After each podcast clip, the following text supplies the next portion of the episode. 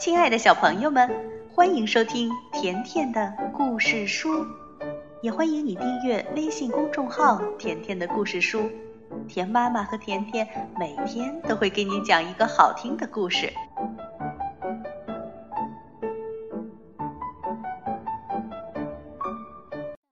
亲爱的小朋友们，会唱歌的咖啡墨汁第十二集来了，地窖里的三道门。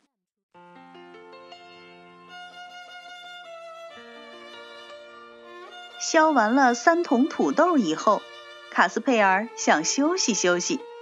他放下刀子，把湿湿的手在裤子上擦干。他要去看看大魔法师的食物储藏室里有什么可吃的。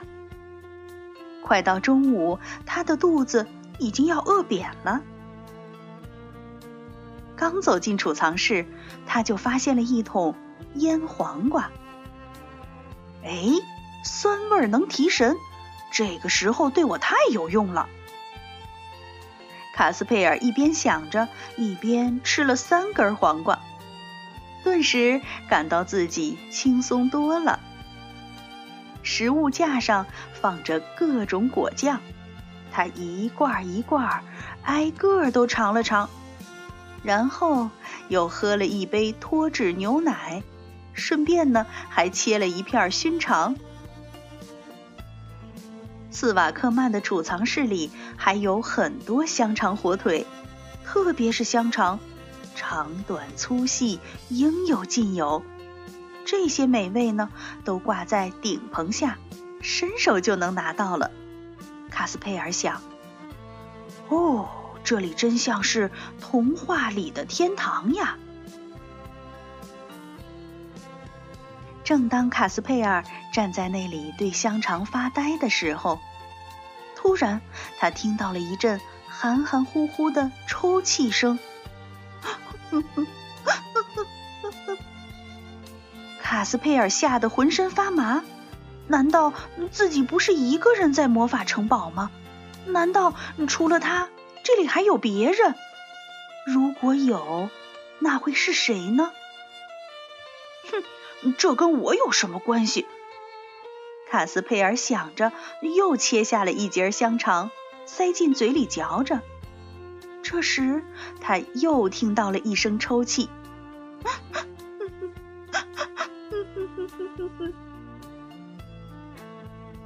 这声音含含糊糊、悲悲戚戚。听到这么悲伤的声音，卡斯佩尔一点胃口都没有了。真的有人，那人正痛苦的哭呢。卡斯佩尔想：我能不能帮助他呢？我得去搞清楚到底是怎么回事儿。我实在听不下去了，这哭声太让我难受了。卡斯佩尔侧耳听着，辨别着这声音是来自什么方向，顺着声音。他从食物储藏室走回厨房，从厨房走到过道，从过道一直走到地窖的门口。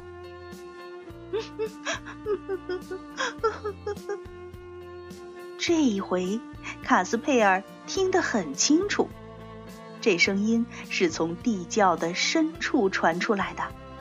他是不是应该鼓起勇气下去看看呢？他对下面喊着。喂，我马上就来，我去找一个灯就来。卡斯佩尔跑回厨房，把挂在水池上面的风灯取下来，找到火柴，擦，把火柴靠近灯芯，风灯点亮了。卡斯佩尔小心地提着灯，从又湿又滑的地窖台阶上走了下去。下面很潮湿，散发着一股霉味儿，冷得他直发抖。顶上呢，不时还有水珠滴下来，啪啪的砸在他的帽子上。他走进了一个长长的、低矮的通道，向前走了十几二十步，突然撞到了一道门。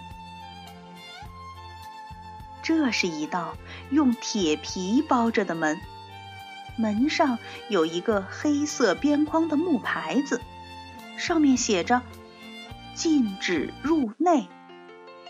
卡斯佩尔犹豫了一下，可是他又听到了那悲伤的哭泣声。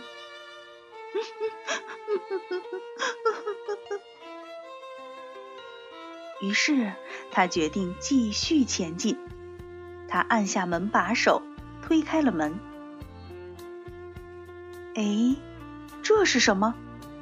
第一道门后面又出现了第二道门，而且呢，这道门也是用铁皮包着，也挂着一个黑色边框的大牌子。卡斯佩尔举起灯，读着上面的字。严厉禁止入内。哎呀，真厉害！越往前走，禁止的越厉害。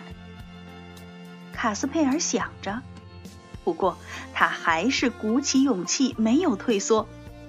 当他又听到那悲伤的哭声时，他推开了第二道门。真是活见鬼了！这还不是最后一道防线。才往前走了几步，又出现了第三道门。门上呢，还是挂着一个大大的黑框的牌子，上面写着“绝对严厉禁止入内”。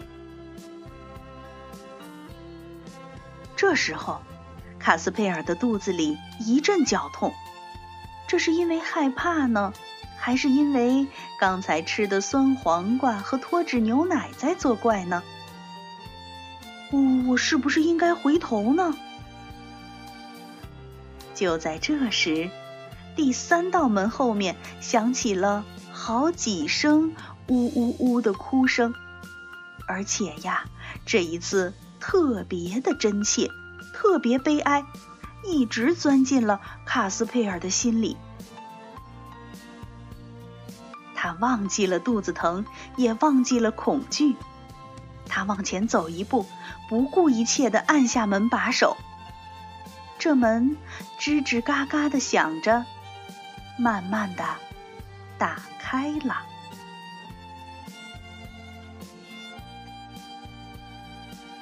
小朋友们，这一集是不是够紧张、够刺激呢？那卡斯佩尔打开第三道门之后，究竟看到是谁在哭呢？你可以通过微信公众号给甜妈咪留言哦。好了，第十二集的故事就到这儿了，别忘了继续收听《会唱歌的咖啡沫》之第十三集。再见吧。